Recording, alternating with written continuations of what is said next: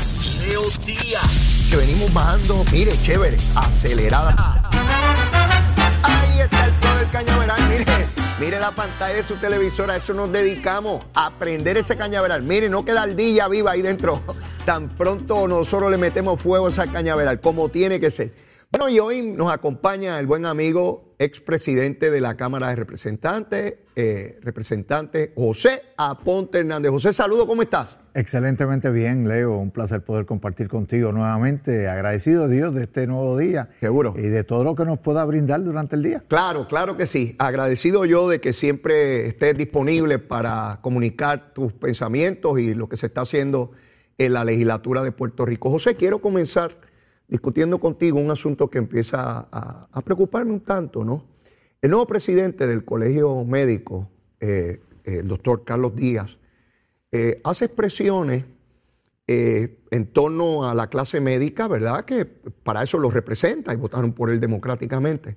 Sin embargo, el lenguaje que utiliza parece más de político que del presidente del Colegio Médico diciendo que el gobierno, pues hay que hacerle un verano al gobierno este, y entonces yo me puse a buscar la trayectoria de este señor y resulta que él es político como cualquier otro, corrió contra Carmen Yulín en el Partido Popular. Este, así es que vemos que lejos de alejarse de la cuestión política y tratar de atender los serios problemas que enfrenta la clase médica, que son innegables, el éxodo de médicos, la situación con los planes médicos, los casos de impericia médica, la falta de acceso eh, eh, en términos del personal técnico que, se necesita y los salarios que tienen, pues entonces está con un discurso incendiario que lo que hace es polarizar y politizar el, procedimiento y hay cuestionamientos ahora mismo sobre si debe permanecer eh, compulsoria la colegiación. ¿Cuál es tu parecer? Mira, dos aspectos. Sí. Ser político no es malo. Claro que no. Es como uno lleve el mensaje. Y en ese sentido, el que diga en Puerto Rico que no está relacionado con la política, pues eh, simplemente está, perdonando la expresión, pero pueblerino, pensando en pajaritos preñados. Aquí todo el mundo se identifica un poco más, un poco menos, pero todo el mundo tiene su, identificación ideológica política. Ahora, ¿cómo se trabaja eso y cómo se utiliza la organización que en un momento dado uno pueda estar participando para adelantar causas que no tienen que ver nada con esa organización, esos son otros 20 pesos. Y ahí fue que vimos en un momento dado el famoso Colegio de Abogados de Puerto Rico, utilizando mensajes incendiarios que llevaron a un momento dado la eh, división dentro del colegio que provocó la descolegiación compulsoria. Yo personalmente no creo en colegiaciones compulsorias. Yo creo que cada institución debe hacer su trabajo para ganarse el respaldo de sus pares en esa institución, sean los médicos, sean los ingenieros, sean los que sean. Así que eh, lo que sí es que hay unas personas que tienen unas agendas personales, políticas, ideológicas, que llegan a estos organismos para tratar de utilizar la organización y adelantar sus causas. Me preocupa a mí también ese mensaje de que hay que hacer otro verano. O sea, eh, él cree que eh, luego del verano del 19, la clase médica en Puerto Rico está mejor que antes del verano. Porque tenemos que ser realistas, independientemente de lo que se escribió, lo, que no se escribió, eh, cómo se actuó, independientemente de eso, el desarrollo económico de Puerto Rico hasta ese momento junio, junio 2019, el desarrollo económico iba en un ascendente constante y el entonces gobernador iba con un respaldo extraordinario. Ah, que hubo unos comentarios, unas cosas que no se le han, no, se le ha radicado ningún cargo, pero que llevaron a otros a aplaudir, a gritar, a saltar. Eh, yo escucho al obispo de San Juan haciendo expresiones políticas y me llama muchísimo la atención porque no lo escuché en ningún momento cuando se pararon allí frente a la Catedral de San Juan a hacer eh, bailes exóticos, eh, desnudas de arriba eh, del, cuerpo, exponiendo a que eso es arte. Bueno, puede ser arte, pero en ese momento no lo estaban usando como arte. lo estaban usando como una expresión en contra del gobierno. Y yo no lo escuché a él nunca hablar sobre el particular. Así que yendo, retornando al asunto del colegio médico, creo que su actual presidente debe de concentrarse en lo que es respaldar y buscar alternativas para que haya una clase médica más activa en Puerto Rico, que se nos están yendo muchos estudiantes, se nos van a estudiar fuera de la isla, al continente, y cuando terminan, se nos quedan por allá. Así que una población en Puerto Rico cada vez de mayor edad, que necesita más atención médica, cada vez tiene menos médicos. Concéntrese en lo que le corresponde. A eso es, a eso es que voy. Hay, hay tantos temas importantes, medulares, que nos afectan como sociedad, para uno dividir y polarizar políticamente cada uno de ellos, pues le hace un flaco servicio a los médicos. No es necesario. Por supuesto que no lo es. Y él tiene la capacidad, porque sé que profesionalmente es una persona muy capaz, para, para poder llevar ese mensaje como corresponde. Y lejos de que hayan médicos que digan, ah, no, ya esto se politizó, al contrario, que pueda tener el mayor consenso posible dentro de la clase médica y fuera de la clase médica para, para poder atender y, promover soluciones, porque al final de cuentas, José, de lo que se trata es de buscar alternativas al problema. No es meramente describirlo, porque para describirlo, pues hay gente de más. Es identificar las soluciones a esos problemas en el área médica y en otras tantas. Pero lo quise traer porque lo veo insistentemente en un discurso que es de choque, de colisión, de polarización, de que allá están uno, los buenos y acá estamos los malos o viceversa. Y eso no abona en nada a la grave crisis que vivimos en Puerto Rico. Los médicos especialistas pagan solamente 4% en tributación para, que, para evitar que se vayan. Y aún así hay médicos que se van por los casos con los planes médicos o con la impericia médica.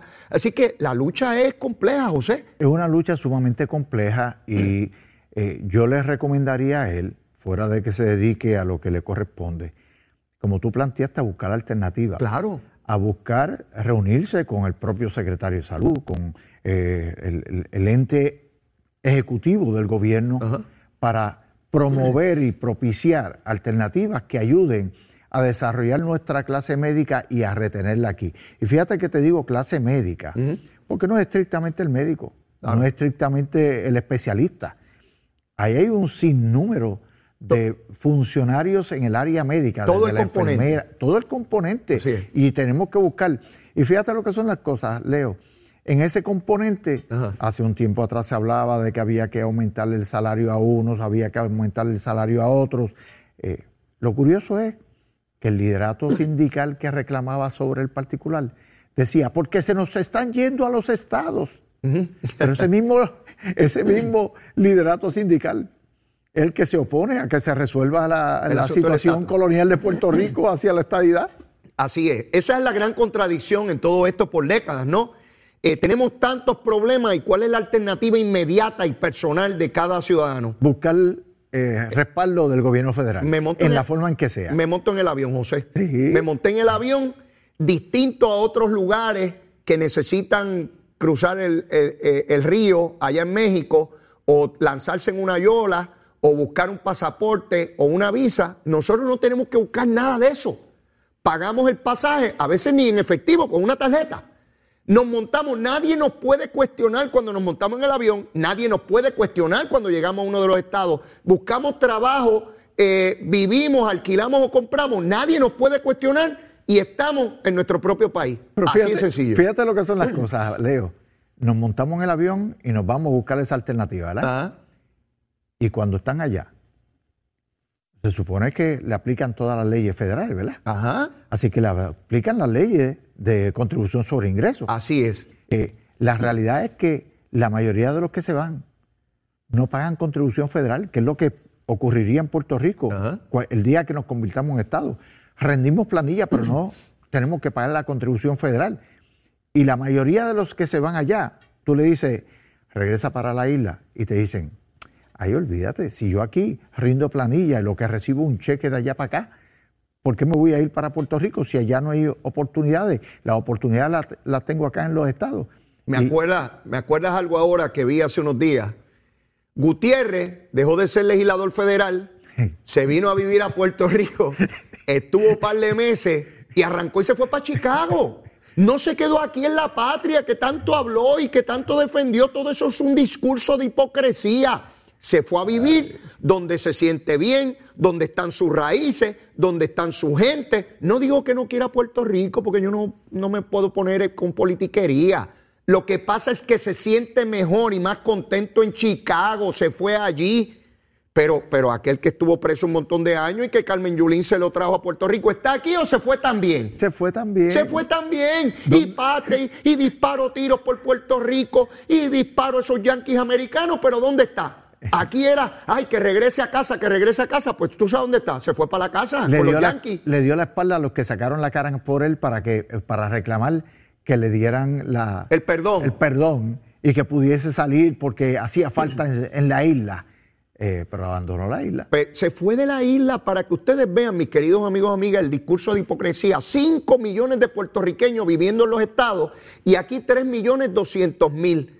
Y de los que están aquí, muchísimos pensando y decidiendo si se van a buscar mejores condiciones de trabajo. Porque, eh, eh, José, aquí cuando la gente compara salarios, no los compara con los países latinoamericanos y caribeños, ¿verdad? no, es con los salarios de los estados.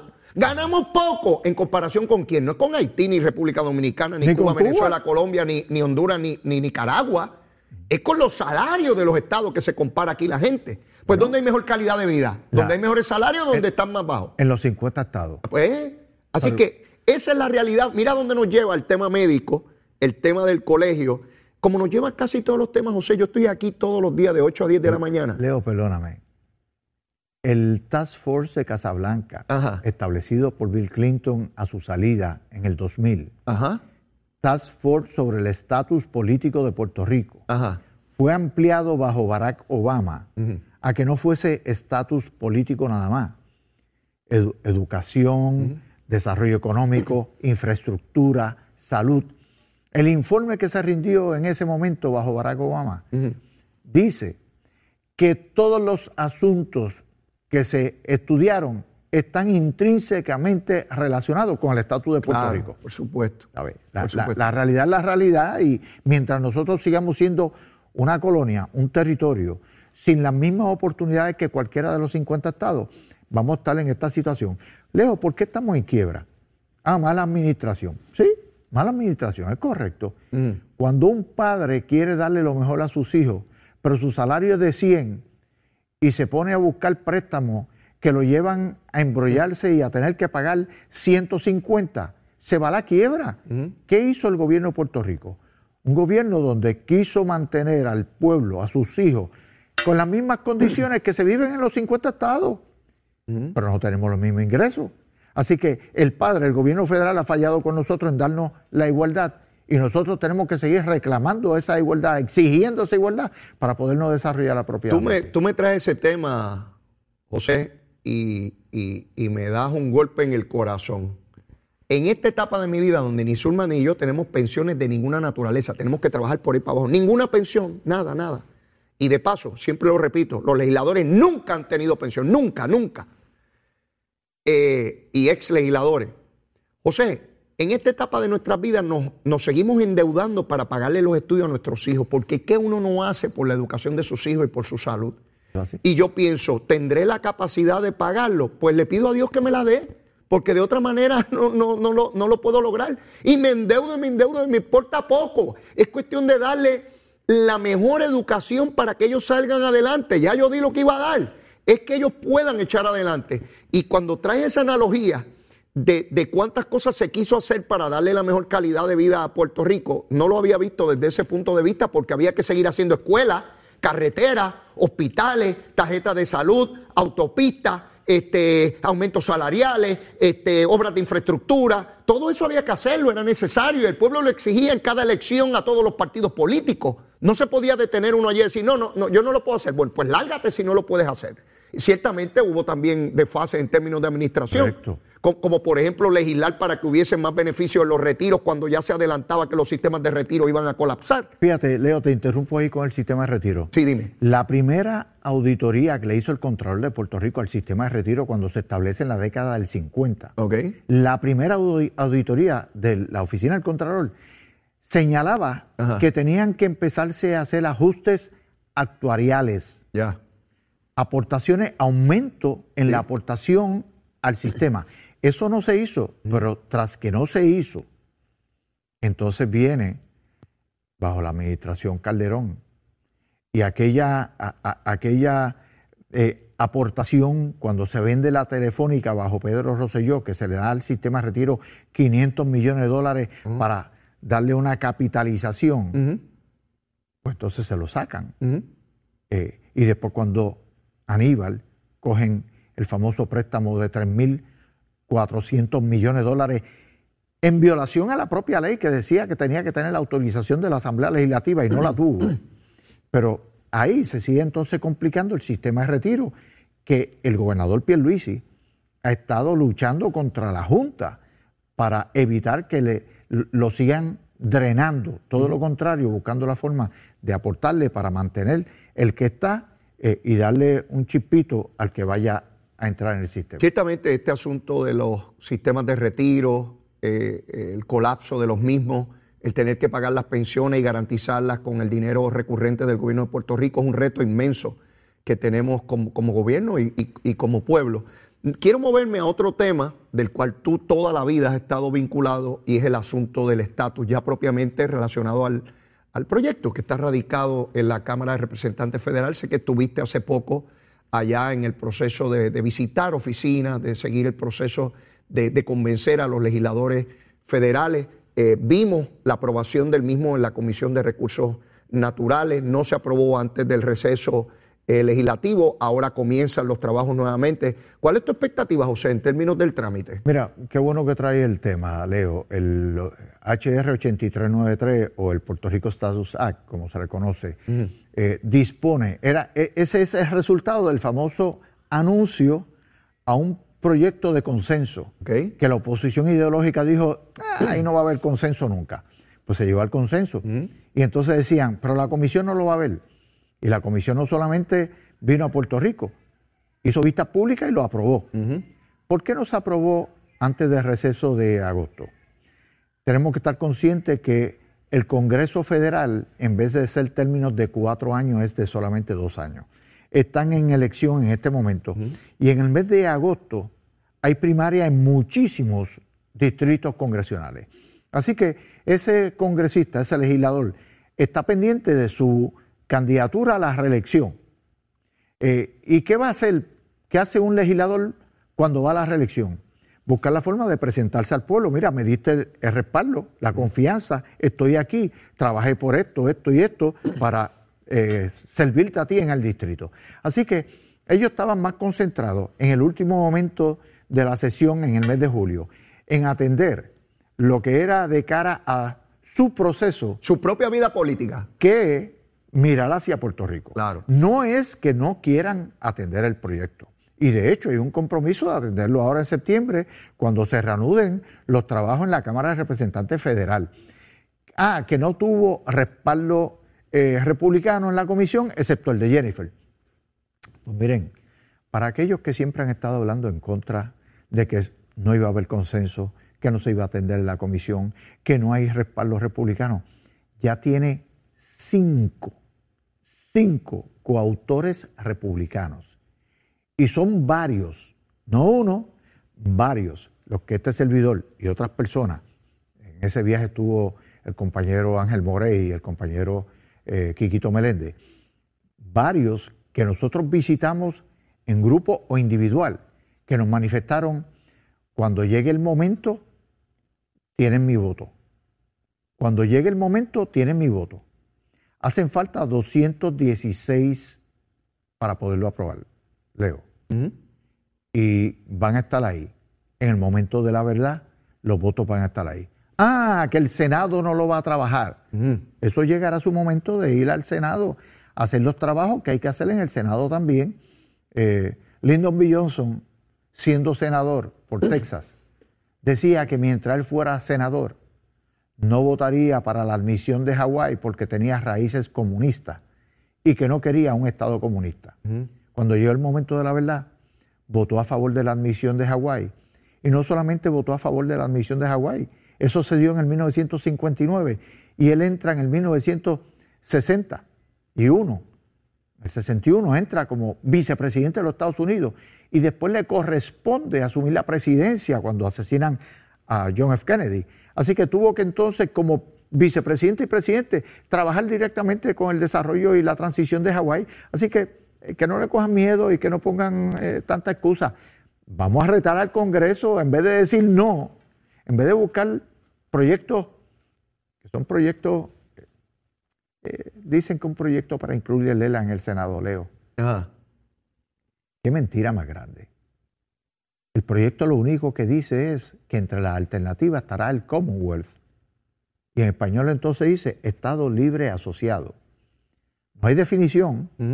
Lo que dice es que si esa fuese la alternativa que gana, se constituirá una comisión bilateral negociadora con cinco puertorriqueños y cinco designados allá, para entonces negociar cuáles van a ser las condiciones del nuevo concepto de Estado Libre Asociado. Hello, ¿puede ser la libre asociación? Pues sí. ¿Puede ser una independencia llamada de otra forma? Pues también. Si lo quisieran fuera de la cláusula territorial, si no es lo mismo que tenemos hoy. Correcto. Exactamente lo mismo. Y seguimos eh, con el padre que no le da, que, se embrolla para poder mantener a los hijos. Es, complejo todo este problema, pero ciertamente en el proceso legislativo todo es posible. Tú que has estado vinculado a un parlamento durante toda tu vida, sabes que quien parecía que iba a votar que no vota que sí o viceversa. Eso así. Eh, tienes que trabajarlo hasta el último minuto, el poder de persuasión, el poder cambiar una postura, el poder influenciar sobre un legislador. Leo, hasta el último momento, recordemos el famoso proyecto John, cuando se está votando en la Cámara Federal y de momento se veía que se iba a quedar abajo. Y don Carlos Romero Barceló, que en paz descanse, se mueve y va donde un congresista con el cual él había hecho una relación. Así fue, así fue. Y que en un momento dado había respaldado unas acciones de ese congresista, le dice, ahora yo te necesito a ti. Y el congresista solicitó reconsiderar su voto y lo cambió de un no a un sí. Y el proyecto John se aprobó por un voto. Ese, ese es el proceso democrático. Y, déjame decirte, Jennifer está haciendo su trabajo. Pues claro, Y los delegados congresionales, excepto una, están haciendo su trabajo. Lo sé, lo sé. Está todo el mundo trabajando en esa dirección y de igual manera reconociendo que hay enemigos eh, grandes y poderosos tratando de impedir el camino del proyecto. Pero ese es el proceso democrático. Es proseguir avanzando y para mí, José, que vi el proceso del 93 como lo viste tú, donde habían tantos mitos sobre la igualdad y que las contribuciones y que la cultura y que el idioma y que los deportes y que aquello y lo otro, ya no se discute nada de eso. Ya básicamente lo que se discute es si Puerto Rico sería demócrata o republicano. Así que en el camino se han ido muchos mitos, se ha ido despejando el terreno, igualito que cuando quemamos aquí el cañaveral, mira que queda todo despejado. Así que vamos a la pausa, regresamos ya mismo con José Aponte. ¿Y qué salen del cañaveral? Eh, bueno, lo que salen son eh, ardillas y ratones. Eso es lo que sale de ahí. Sin pelos en la lengua. Es esa otra cultura, la cultura de la violencia, donde ver asesinar a alguien es algo muy sencillo. Leo, Leo Díaz, en Nación Z Nacional, por Z93 sin pelos en la lengua. Es esa otra cultura, la cultura de la violencia, donde ver asesinar a alguien es algo muy sencillo. Leo, Díaz, en Nación Z Nacional, por Z93. Ahí está, mire lo que queda del cañaveral. Ya, lo hemos acabado casi todo. Mire, dejé a José Aponte por un momento y le digo, espérate, Leo, que queda cañaveral ahí, metiéndole fuego a todo en él. A eso nos dedicamos. Llegó a las nueve y media, ya usted sabe. Mi invitado de siempre, a las nueve y media, hace su recomendación de almuerzo. José, te toca a ti. ¿Qué tú le recomiendas al pueblo de Puerto Rico para echarle al saquito a las 12 del mediodía? Fíjate, Leo, yo sé que a ti te gustaría que yo dijera chuleta. Ah, ya tú sabes cómo este, eh, puede ser eh, eh, chuleta ahumada o chuleta regular, pero me voy a ir fuera de la chuleta. Dale. Usted se consigue una carnecita de guisal bien buena, ah. la hierve, y la desmedusa. Ok. Y prepara una carnecita asesina. Oh. Con pimientito, cebolla, guisadita así, con un arrocito blanco con tocino, uh. unas habichuelitas con patitas. Eh, el aguacate no puede oh. faltar. Y si hay filete ancho, pues mejor todavía. Unos tostoncitos de pana. Pero José, tú vas a ir. Bueno, eso, eso, está exquisito, eso, eso que tú has planteado ahí, mi hermano. Y hace tiempo que no le meto mano a una carnecita de esa. No, pues. Arrocito blanco con tocino, eh, el aguacatito. Las habichuelas con patitas. Ah, ah, también le vas a echar patitas a las habichuelas. Ah, no, no, pero eso, eso no es un almuerzo. Eh, olvídense, eso es un festín. Eso, es un es- festín lo que tú has preparado ahí. Eh, Usted de ahí escoja lo que quiera, Mira. Eh, porque después tiene que seguir trabajando. No, no, no, ¿qué rayo voy a trabajar? Después de eso usted se jubila y espera que llegue el cheque mensual después. ¿Qué cheque? No, ¿Qué está, cheque? está- está espectacular. Buena, buena recomendación. Así que, mira, yo sé que se le está haciendo la boca agua a medio mundo después de esa recomendación de José Aponte. Oye, estoy viendo por aquí dos o tres curlapacheros. Oh, muchachos, eso está espectacular. Ya tengo hambre, ya tengo hambre. Mira, José, eh, se aprueba en el Senado y se espera que se apruebe en la Cámara Federal también. Eh, esta medida que el presidente de los Estados Unidos y su delegación ha estado impulsando para imponerle un, tope contributivo a las grandes corporaciones. Y estamos hablando de una tasa contributiva de 15% eh, a estas empresas que ganen más de mil millones de dólares. Eh, eso parece una cosa para, para otros lugares y no aquí. Sin embargo, hay grandes corporaciones que están ubicadas en Puerto Rico y, y que tendrían que pagar esa, esa cantidad de dinero, con lo cual Puerto Rico dejaría de ser un lugar preferido eh, porque tiene unas tasas distintas o más bajas. Esto ha creado cierta alerta y sé que hay la intención de procurar enmiendas en la Cámara de Representantes Federal para excluir la jurisdicción de Puerto Rico de esta medida. ¿Qué hay con relación a esto, José? Mira, Leo, el proyecto como se aprobó finalmente Ajá. no es como se hubiese querido para Puerto Rico, porque eh, en ese proyecto habían eh, fondos asignados para lo que es el área de salud de la tarjeta. Eh, y eso no se incluyó. Así que, eh, tanto que el presidente Biden habló de que iba a tratar a Puerto Rico en igualdad, que le iba, que el seguro social suplementario iba a respaldarlo, que se le adjudicara a Puerto Rico, eh, no le dijo a su secretario de justicia no sigas con el caso en el tribunal y finalmente se resolvió en contra de Bayo Madero. Eh, ahora está esta situación. Puerto Rico, en la última reforma contributiva federal, se dejó fuera de la jurisdicción federal. Se nos considera como foráneo, pero somos un territorio leo. Hacen con nosotros, por decirlo así, lo que quieren. Así es. Así que somos foráneos para una cosa en la contribución eh, federal de corporaciones, pero por el otro lado viene eh, la probabilidad de que se le aplique a Puerto Rico ese 15% que, como tú bien señalas, tocaría empresas multinacionales que están aquí en Puerto Rico. Ajá. Así que o somos foráneos o somos domésticos. Pues volvemos al asunto del estatus, Sí. Leo.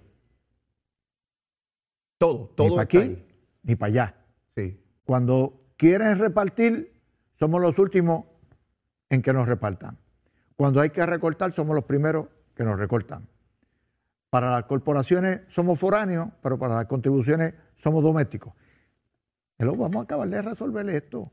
Porque allí, cuando se apruebe eso en la Cámara, ¿sabes qué, Leo? Sí. No hay nadie que vote a favor o en contra de ese proyecto. No, la comisionada puede eh, eh, gritar allí, pero no puede Por votar. eso, pues, eh, muy bien. Puede gritar y sabe gritar y se hace sentir Y- cuando y- grita Y grita con razón. y se hace sentir cuando grita.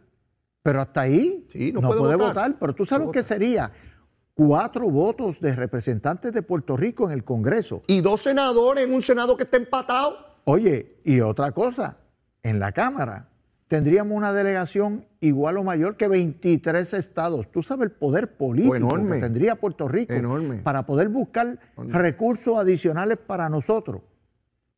Pero eh, hay dos o tres que, como yo siempre digo, prefieren estar arrodillados frente a los congresistas pidiendo migajas. De- No y sé- de- no sé dependiendo, dependiendo de cabildero, de pagarle a personas para que nos defiendan, no lo hacen por, por el corazón ni por bien, convencimiento. independientemente de que le paguen o no a los cabileros, ellos están arrodillados frente a congresistas. No Así sé cuál es. es la satisfacción que le presta es, eso. Así es. Bien, en vez de estar de pie exigiendo lo que le corresponde al pueblo de Puerto Rico, ellos prefieren estar Yo, arrodillados. yo he descrito en, en- en distintas ocasiones el escenario que tenemos hoy, ¿verdad? No sé cuál sea después de la, elección de medio término en términos de la composición del Senado, pero el que hay al día de hoy, el que ha habido por dos años, es uno bien sencillo. Es un Senado mitad y mitad, mitad demócrata y mitad republicano, donde podrán imaginar el poder inmensísimo de cada senador.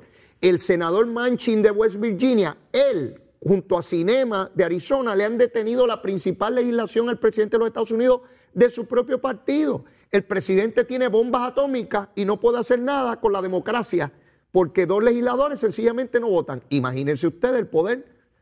Imagínate un senador federal de San Lorenzo, sí, del pueblo tuyo, José, un senador federal de Bayamón o de San Juan o de Arroyo o de Patilla o de Peñuela, ¿verdad? Electo por nosotros. De, Añaco. De Añaco. Electo por un jíbaro de aquí, una jíbara de aquí.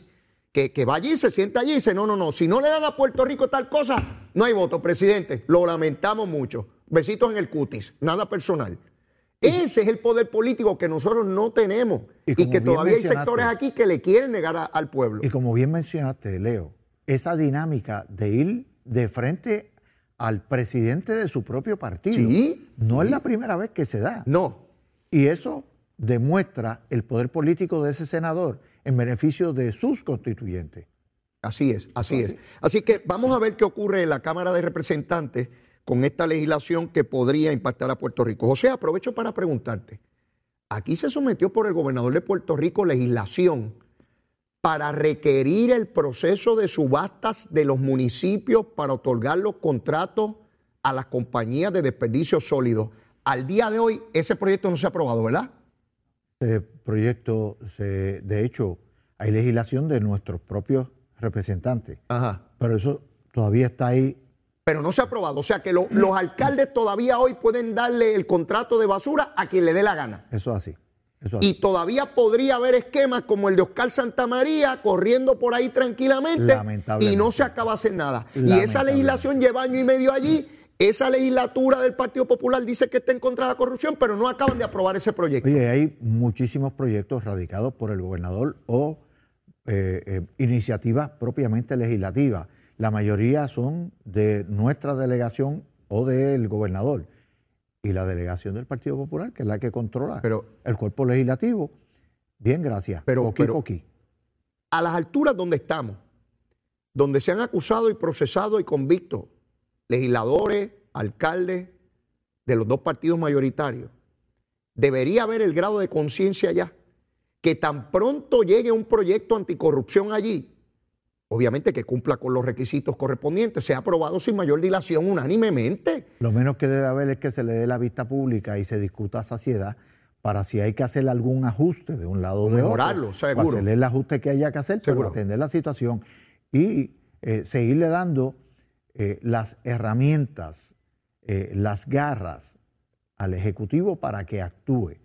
Me voy a salir del asunto de corrupción como tal Ajá. y me voy a otro asunto y es ¿Cuál? eh, el de la, la ley de la alianza público-privada. Ajá.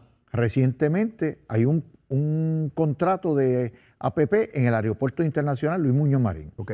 que se comenzó a negociar bajo Luis Fortuño y que la, eh, el Partido Popular en plena campaña decía, cuando nosotros ganemos lo vamos a cancelar Ah, toda recuerdo. la transacción. ¿Y qué hicieron?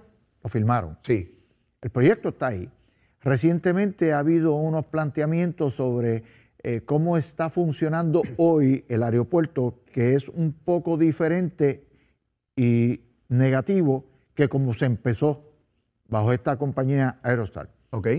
El director de puerto dice, es que no tengo garras para ir contra en la fiscalización. Porque la contratación no se lo provee, los mecanismos. Los mecanismos no se lo proveen. Ok. Pero entonces, ese mismo director de puerto no ha levantado bandera Ajá. en lo que es la negociación que se está haciendo para los barcos cruceros. Si se, bajo, si se hace bajo la ley tal y como está ahora mismo, Ok.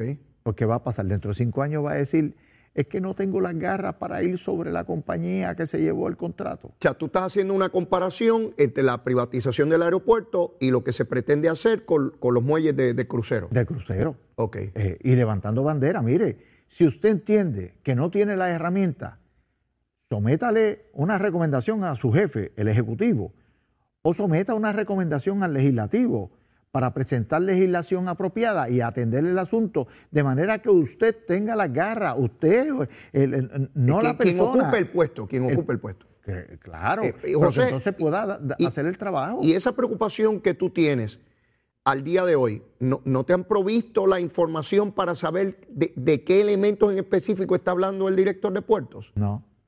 O sea, que no, no tienes idea cuál es esas garras que él entiende que, que debería tener y que al día de hoy por la legislación o por el acuerdo no, no, no, no, la- no, no están ahí. No, no me la han provisto. Ok. Eh, eh, en ese sentido, pues yo he sido enérgico en señalar unos aspectos que comenzaron a darse en Puerto antes de que él llegara como director. Sí, sí, esto no es una cuestión Eh, personal, esto tiene que ver con la estructura. Y eso pues hay veces que como que a lo mejor no es la comunicación... Se malinterpreta. eh, pero tampoco se está haciendo con ningún otro que sea afín, así que estamos en el mismo sitio, independientemente que sea con José Aponte o con el que sea, estamos en el mismo sitio. Bueno, pues, Él eh, dice que no hay garra y no busca Pues, este, pues- tenerla. pues ese camino hay obviamente que caminarlo y examinar que, de, de qué se trata, un buen área legislativa, porque si él mismo plantea que, que no tiene las garras, pues entonces hay que, hay que proveérselas, ¿no? Para que pueda haber la, fiscalización. Al día de hoy sé que habían cuestionamientos en términos de qué compañía y cuál es el arreglo de privatización con relación a estos muelles. La información que tú tienes es la que se vierte públicamente como la que tengo yo, o tienes información adicional. ¿no? La que se vierte de manera eh, Pública. pública, que es limitada, son especulaciones, Leo, Ok. porque tal y como se aprobó la ley en, en el 2009, Ajá. eh, una vez eh, se escoge con quién negociar, Sí. porque sea que se abre una, eh, un RFP o porque llega una propuesta no solicitada y de ahí Exacto. entonces se buscan alternativas. Sí. En el momento en que, como quien dice, se selecciona uno Mm. que cumplió con todos los parámetros, entonces la negociación final se da en completa secretividad. Ok, ok. Y la legislatura se entera después que se firma el contrato por el señor gobernador. Ok. Eh, yo sé que estos mecanismos eh, de la ley de las alianzas público-privadas y toda la cosa es un tanto novela en Puerto Rico, se creó el cuatreno pasado, pero ciertamente toda legislación y procesos de esta naturaleza eh, son susceptibles a ser mejorados, particularmente en el área que tiene que ver con la fiscalización, fiscalización que no puede renunciar la Asamblea Legislativa. Fíjate algo, Leo, y perdona Sí. que te interrumpa, en lo que es energía eléctrica, Ajá. quien hace la fiscalización de la autoridad de- de- de- del ente no es ni el negociado de energía ni la autoridad de energía eléctrica, Ajá. que son los entes que tienen para todos los efectos la experiencia y, los, y, y- y el peritaje sobre el particular. Ahora, sí. La fiscalización la hace la misma autoridad de alianza público-privada. Ok. Y entonces, ¿a quién tienen allí para que haga eso? No sé a quién tengan en este momento. Hace un tiempo atrás le dieron un nombramiento a una ingeniero que salió de la Autoridad de Energía Eléctrica, que él eh, iba o, o iba a hacer la función. Eh, hay quien dice que no, que no la hizo, pero eh, que es la esposa del exdirector de la Autoridad de Energía Eléctrica. O sea que en un momento dado nosotros hicimos, levantamos bandera porque podía darse un conflicto de interés que quien estaba fiscalizando en una agencia a los otros fuese la, una relación directa de, de Sí, te matrimonio. entiendo, te entiendo. Eh, así que en vez de estar la eh, fiscalización en manos de quien debe, pues está en manos de la alianza que no tiene, de la autoridad de alianza que, que no tiene el expertise.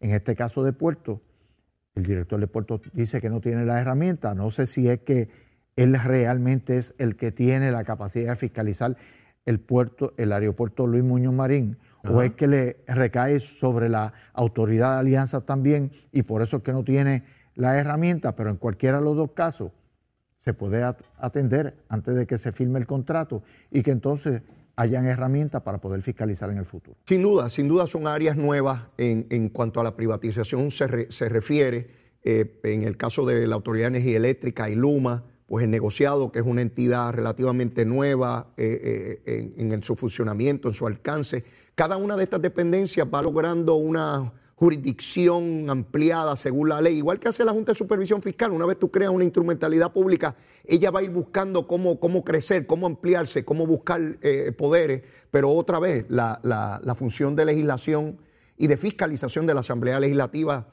es indelegable y tiene que estar ahí para, para beneficio del pueblo de Puerto Rico. José, no tenemos tiempo para más. De verdad que ha sido un placer. Te voy a estar invitando de tiempo en tiempo Bueno, eh, para que que nos mantengas al tanto de lo que va ocurriendo en la Asamblea Legislativa, los temas que ya mismo ustedes comienzan la sesión legislativa este, nuevamente. Lunes Comien- 15 de agosto se reanuda eh, la 15, próxima sesión. el 15 de agosto comienza la sesión, ya veremos los asuntos que tengan a bien discutir ahí. Así que, José, como siempre, un placer.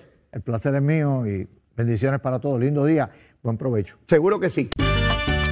Bueno amigos, y ya terminando el programa, el Departamento de la Familia anuncia que en aquellos lugares, centros de cuidado de niños, hay un dinero federal disponible para unos bonos de hasta casi 4 mil dólares para los empleados. Esto es una cantidad inmensa de dinero. También estamos hablando de incentivos de hasta 400 dólares. Hay unas fechas límites del mes de agosto para solicitarlo. Así que a todos estos centros de cuidado de niños hagan por favor las gestiones correspondientes para que este personal que ha estado entregado duro durante todo este proceso de pandemia tenga los recursos que dispone el gobierno para todos ellos. Y gracias, gracias por el servicio que brindan particularmente para la niñez puertorriqueña. Y obviamente se me acabó el tiempo, mire, yo no tengo tiempo para más la súplica. Mire, la súplica de siempre. Quiérame que soy bueno. Mire, bizcochito de tití, bien bueno, un nenito bueno. Eso yo soy, quiérame. Y si ya me quiere, quiérame más. Siempre se puede querer mucho más. Mucho cariño para todo el mundo. Mucho amor, mucho amor. Seguro que sí. Mire, los voy a extrañar. Nos vemos mañana. Besitos en el cutis para todos, ¿ah? Los quiero.